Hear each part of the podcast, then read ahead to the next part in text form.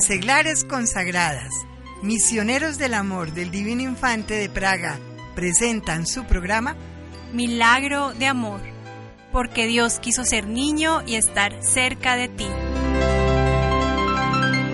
Niñito Jesús, hoy.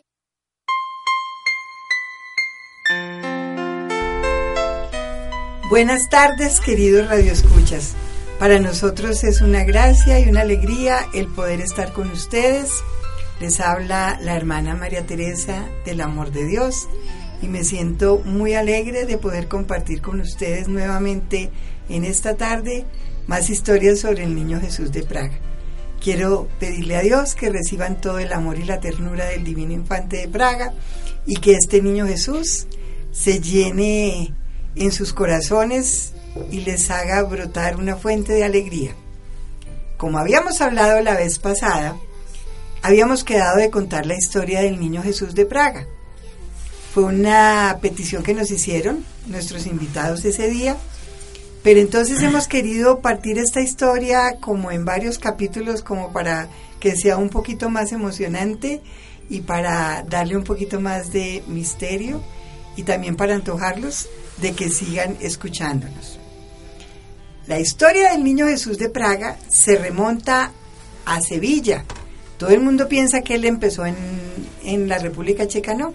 Inicialmente era en Sevilla, en los márgenes del río Guadalquivir. Había un convento con unos frailes de largas barbas. Quedaban muy poquitos frailes en el convento. Y resulta que dentro de esos frailecitos había un fraile que se llamaba José de la Santa Casa. Él hacía los oficios más humildes del convento, o sea, los oficios del ego. Estaba en la portería, estaba barriendo, estaba en la cocina, en todos estos pequeños, en todos estos pequeños oficios. Pero cuenta la historia, pues esta parte que es leyenda, porque no está documentada, cuenta que él era muy devoto, muy devoto del niño Jesús y constantemente le estaba pidiendo, le estaba orando, le estaba rezando. Y cualquier día que se encontraba él orando al niño Jesús, se le aparece un niñito muy hermoso, con unos ojos bellos, con un cabello ensortijado, y le dice, qué bien barres, Fray José, ¿te sabes el Ave María? Fray José, pues sorprendido de ver un niño en el convento, suelta su escoba y empieza a recitar el Ave María. En esa época la rezaban en latín. Y cuando llega a la parte que dice, es benditus frutus ventris, el niño le dice, ese soy yo. O sea, bendito el fruto de tu vientre. El niño le dice, ese soy yo y se desaparece.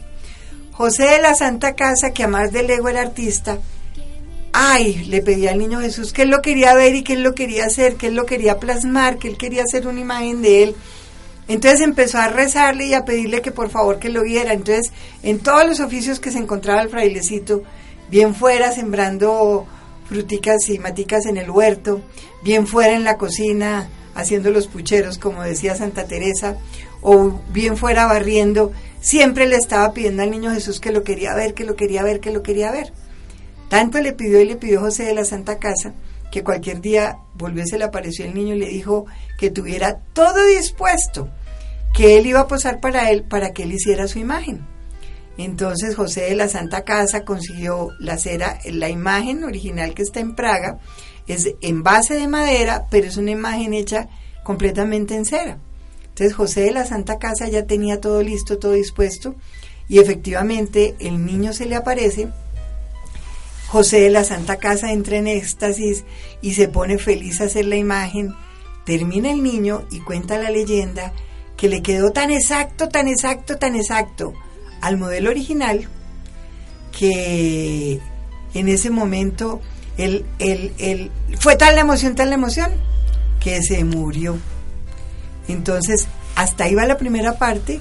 Dicen que los ángeles del cielo se lo llevaron y que estos ángeles, que estos ángeles del cielo, eh, estos ángeles del cielo lo acompañaron a estar allá. Después le seguimos contando la próxima semana porque hoy tenemos algunos invitados. Hoy queremos saludar, primero que todo, eh, tenemos nuevamente a nuestra amiga Luzana, que nos ha acompañado la vez pasada. Tenemos a María Victoria Barliza y a Uriel Carreño. Es para nosotros una alegría compartir con ellos. Y como nuestro tema preferido es el niño Jesús, quiero preguntarle a cada uno de ellos, ¿cuál es su cuento con el niño Jesús? ¿Cómo fue que se encontró con él y cómo fue que ese niño llegó a su vida? Entonces, por favor, María Victoria, ¿nos puedes eh, compartir tu historia? Buenas noches a todos. Desde chiquita siempre he sido de la religión católica y he estado familiarizada con, con toda la tradición de, de poner el pesebre en diciembre y eso. Pero fue hasta que hasta que ya era grande que tomé conciencia sobre la importancia de, de tener una vida espiritual y digamos que cuando, cuando hubo un momento en mi vida que lo necesité pero no me daba cuenta y por cosas de la vida necesitaba estaba, estaba buscando un, un lugar para vivir y, encontré un aviso y, y llamé y a la persona que conocí me comenzó a hablar del niño Jesús. Me dijo de las cosas que había hecho en su vida. Me invitó también a conocerlo. Y desde entonces he sentido que ha cambiado para bien mi vida. Porque digamos que acepté lo que Dios estaba lo, lo que Dios estaba estaba poniendo poniendo sobre la mesa para mí y desde entonces comencé como a, tomar conciencia sobre mi vida espiritual. Qué historia tan hermosa y tan emocionante, porque es que yo creo que todos los que estamos acá de alguna u otra manera hemos tenido nuestro contacto con el niño. Luzana, ¿cuándo fue la primera vez que te encontraste con el niño y cuál fue tu cuento con él? Gracias, María T. Pues primero déjame decirte que estoy muy emocionada con esa historia que nos has contado del frailecito. Me parece muy tierno que ojalá yo me encontrara con el niño Jesús, con esos crespos tan hermosos, rubios, mirándome esos ojitos. No, pues ya aquí estoy pues como en shock. Pero, mm, ¿cuál es mi cuento con el niño Jesús? Pues igual que, que Vicky, en el pesebre, cuando con mi abuela vestíamos el pesebre de niños, y ver la imagen, la figurita del niño Jesús es, es algo muy tierno, algo que mm, que le va como arrugando aún el corazón cuando, cuando me devuelva mi niñez y pienso en, en los días que vestía el pesebre. Y hoy en día, pues eh, yo creo que nos ha pasado a todos en las necesidades que tenemos en, nuestros, en nuestro diario vivir, en el momento en que vamos necesitando de Dios, nos volvemos otra vez como a esa niñez, donde dejé de ser niña, donde dejé al niño Dios y dónde está Él ahora. Eh, gracias a Dios me encontré eh, con esta obra que pues como es justo el niño Dios, del niño Jesús de Praga, eh, y aquí me han recibido con tanta alegría y con tanto gozo que uno ve el niño Jesús realmente vive en el corazón de cada persona. Eh, yo les quiero decir, queridos oyentes, que si vieran la cara que tiene María T en este momento, es que ella realmente se goza, ella se vive. Yo creo que ella ella en todo momento, ella desayuna, almuerza y vive y convive con el niño Jesús. Es que se le ve la ternura. Yo creo que he aprendido en esta obra, en esta fundación, amar al niño Jesús a través de esta obra, ver en los niños, en los abuelos, en el habitante de calle, en todos estos compañeros, eh, ver en sus rostros la alegría que expresan cuando nombramos al niño Jesús. Yo creo que ese es mi cuento. La Gracias, Luzana, por compartir y, y en realidad, pues yo creo que si nos hacen una ecografía, sale sale del corazón, digo, una, un electrocardiograma, sale una ecografía del niño Jesús. Y Uriel, ¿cuál es tu historia? ¿Cuál es tu cuento con el niño Jesús? Bueno, hermana María, te muy buenas tardes y buenas tardes a todos los oyentes. Eh, creo que prácticamente no me dejaron nada para hablar, estamos muy identificados todos. Pero también mi historia con el niño Jesús parte de, desde esa infancia, desde cuando uno empieza a hacer sus primeros pesebres. Mi mamá es muy devota de la novena de aguinaldos, de la novena al Divino Niño. Eh, me acuerdo de esa frase solemne que hay en la, en la novena de aguinaldos. Eh, mi madre me, siempre me la recordaba y me decía todo lo que quieras pedir, pídelo por los méritos de, de tu divina infancia y eso siempre me ha calado y siempre que, que como dice Luzana, eh, por una circunstancia u otra pensamos en las cosas de la vida, llegamos a, a necesitar y a, y a buscar de Dios en nuestro corazón, entonces se no, no- nos volvemos a esa niñez. De hecho, hay algo que dice que eh, cuando nosotros nos presentamos a Dios pidiéndoles como niños es como más efectiva y más rápida eh, la respuesta del Señor hacia nosotros.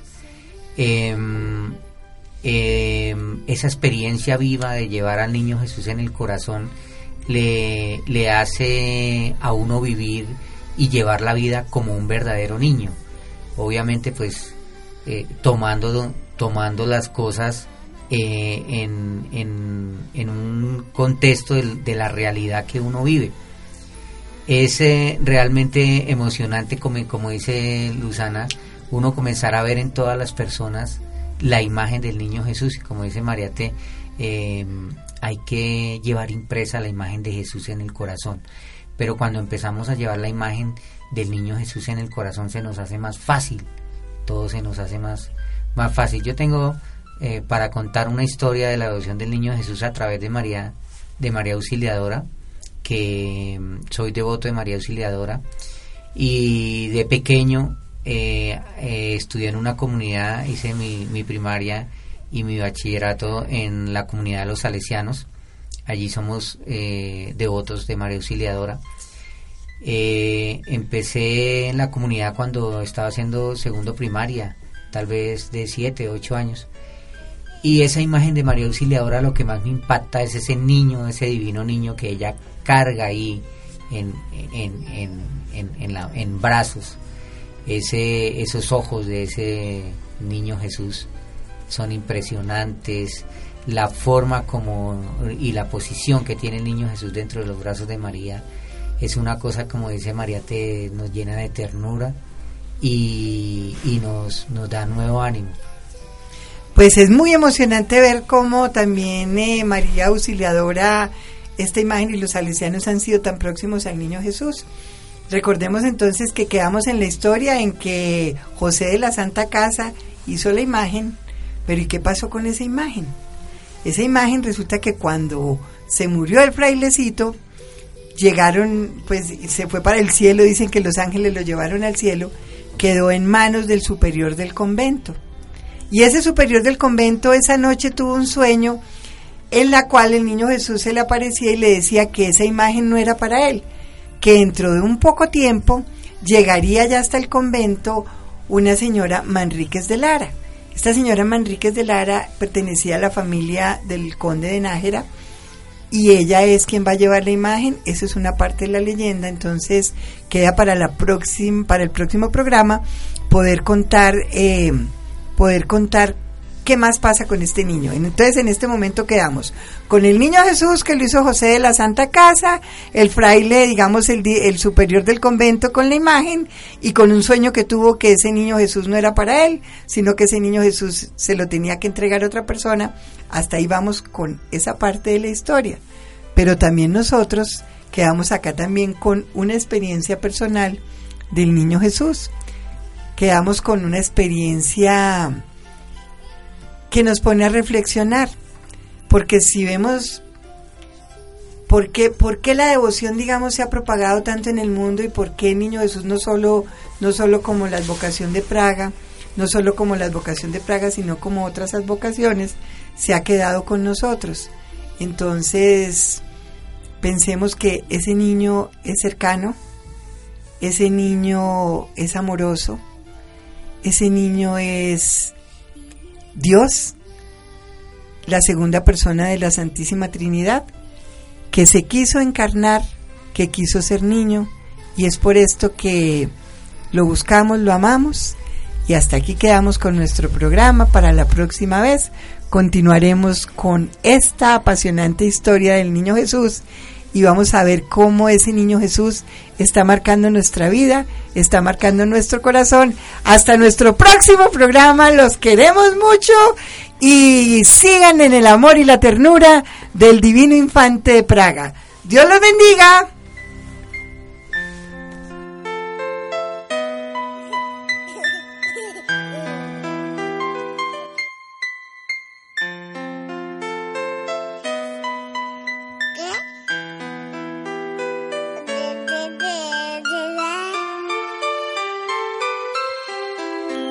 Las seglares consagradas, misioneros del amor del Divino Infante de Praga, presentan su programa Milagro de Amor, porque Dios quiso ser niño y estar cerca de ti.